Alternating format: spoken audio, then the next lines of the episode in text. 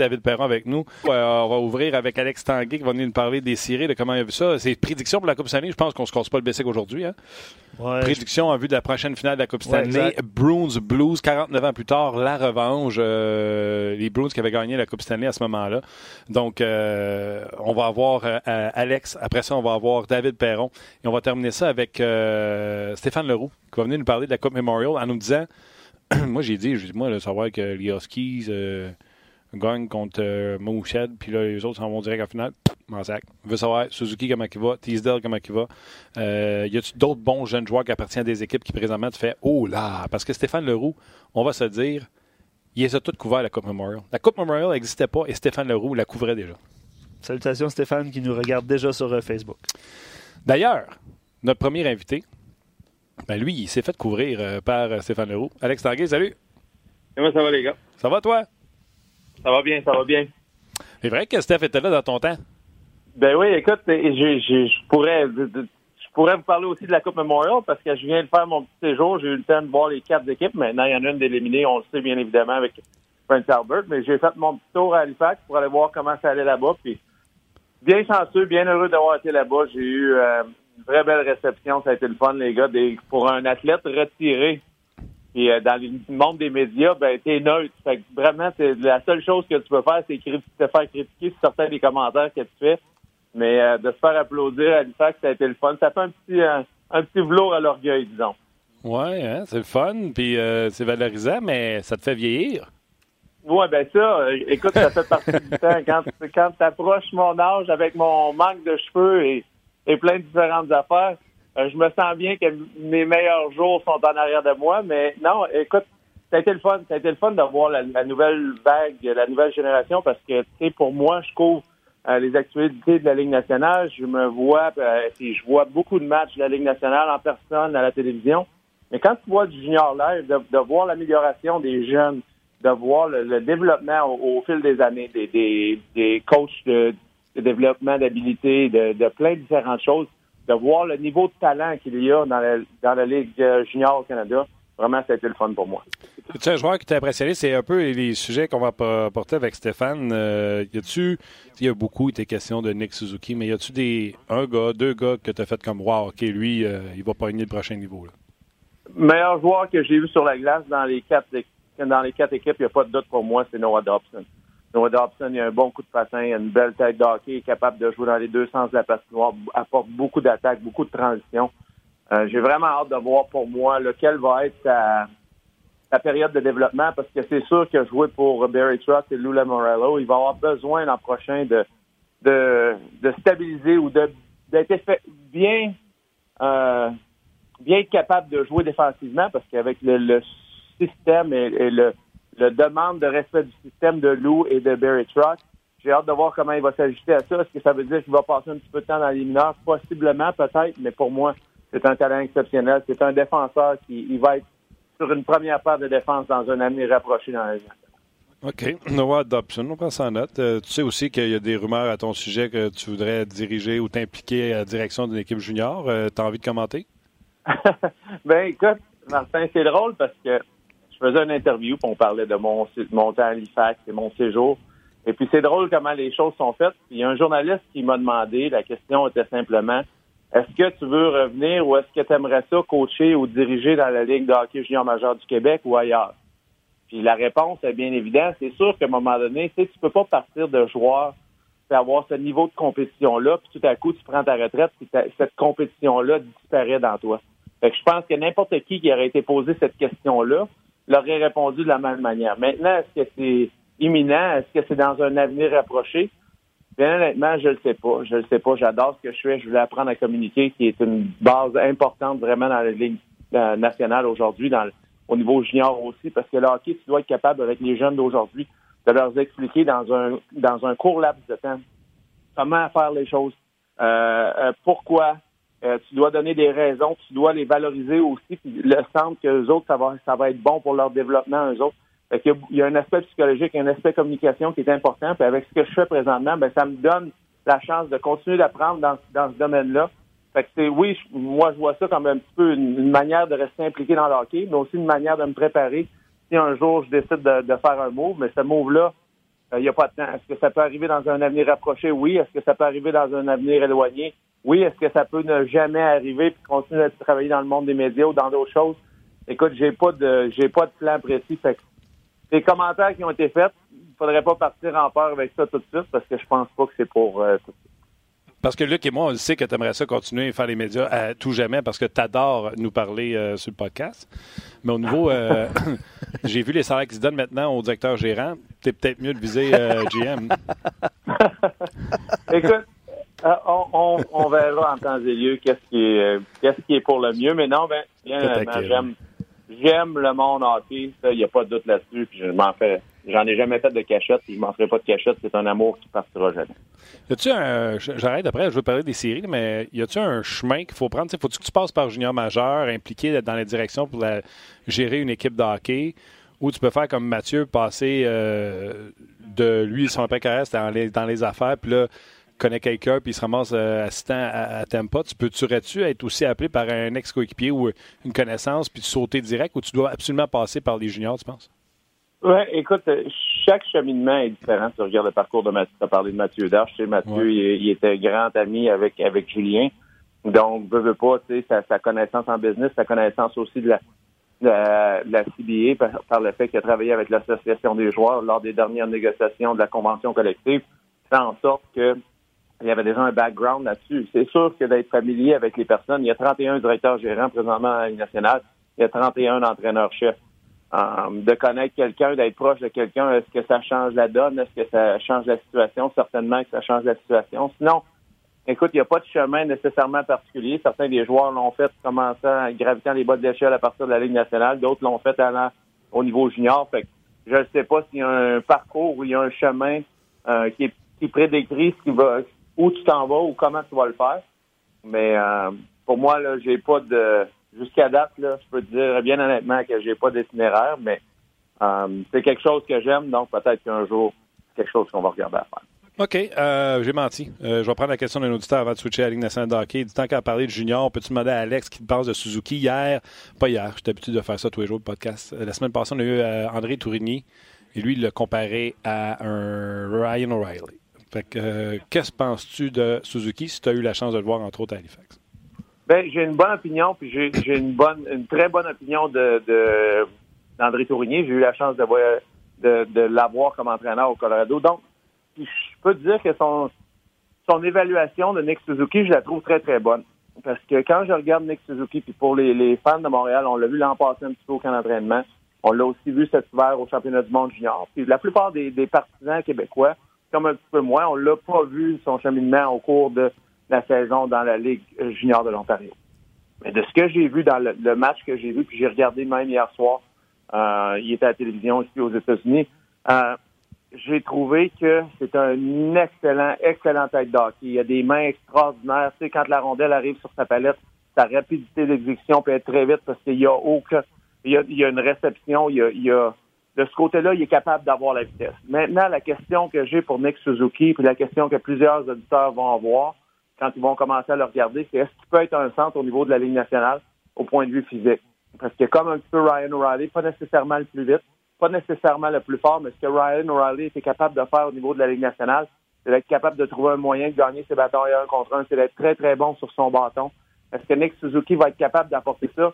C'est la question. Puis c'est la question que j'ai posée aussi à son entraîneur, Scott Walker, qui est un ancien joueur de la Ligue nationale que j'ai côtoyé à Halifax un petit peu, puis je lui ai parlé de Nick, et puis euh, c'est un excellent tête d'hockey, excellent quotient intellectuel, excellente main, excellente vision.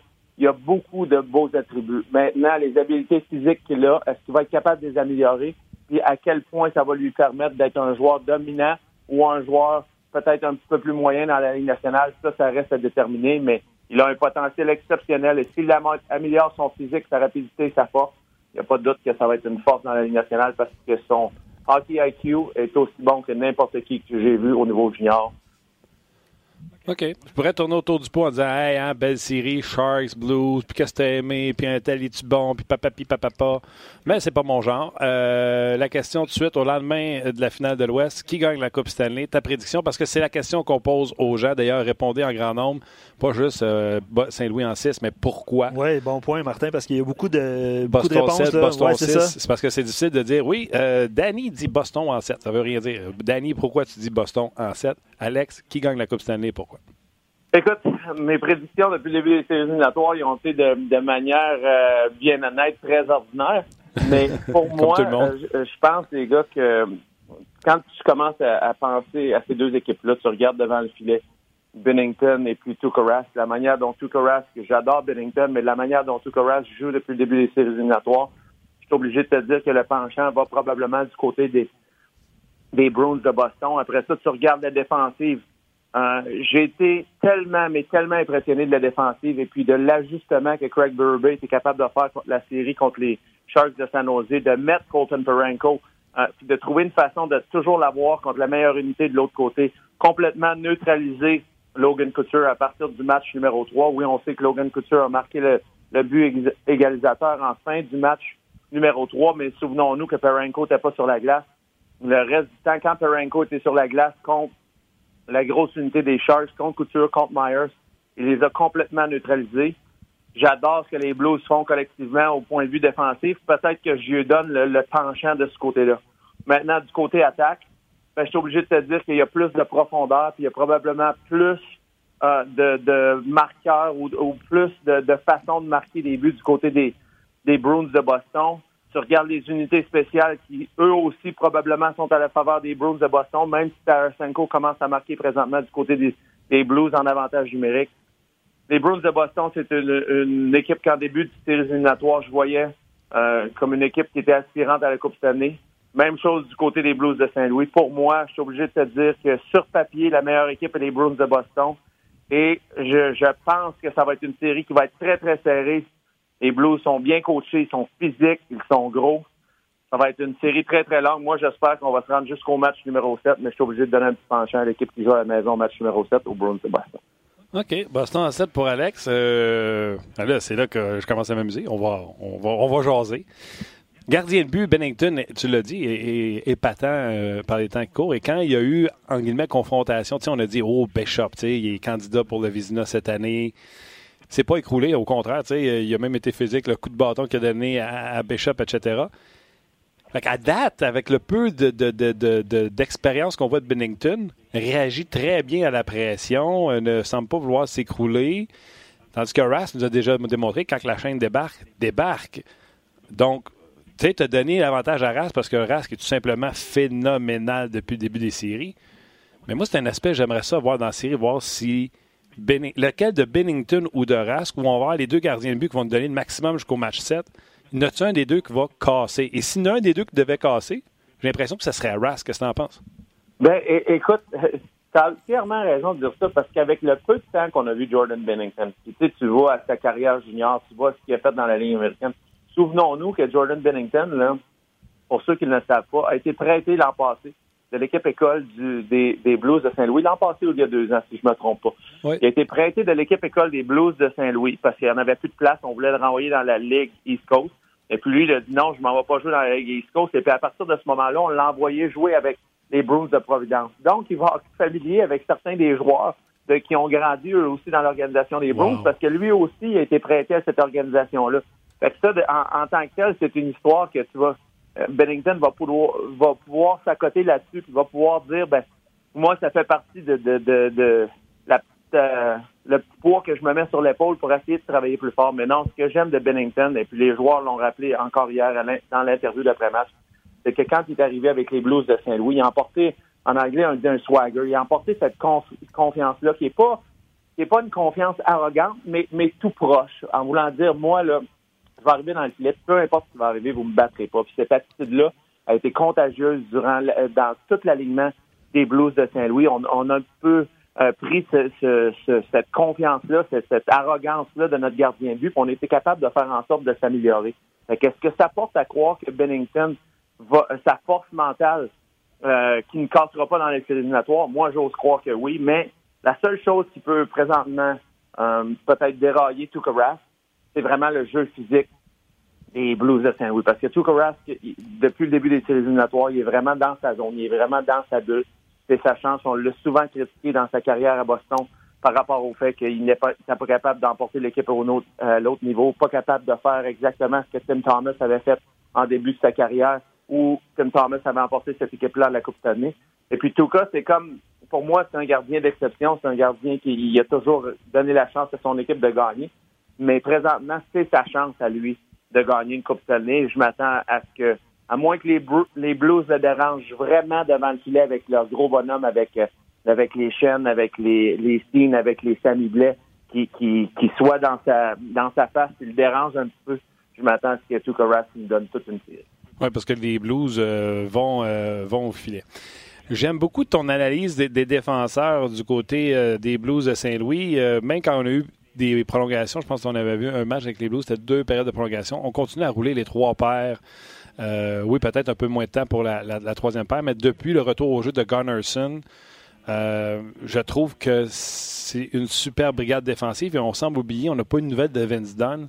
quand Vince Dunn euh, va être prêt à revenir au jeu, s'il revient, écoute, ça leur donne vraiment un, edge, alors que les Bruins, on la trouve un peu moins connue, la défensive euh, euh, des, des, Bruins. Tu sais, jusqu'à Krug, Carlo et euh, peu importe comment tu dis son nom, mais tu sais, Clifton, le sixième défenseur, c'est tout nouveau, tout beau. Fait j'aime quand tu donnes l'avantage aux, Blues de Saint-Louis.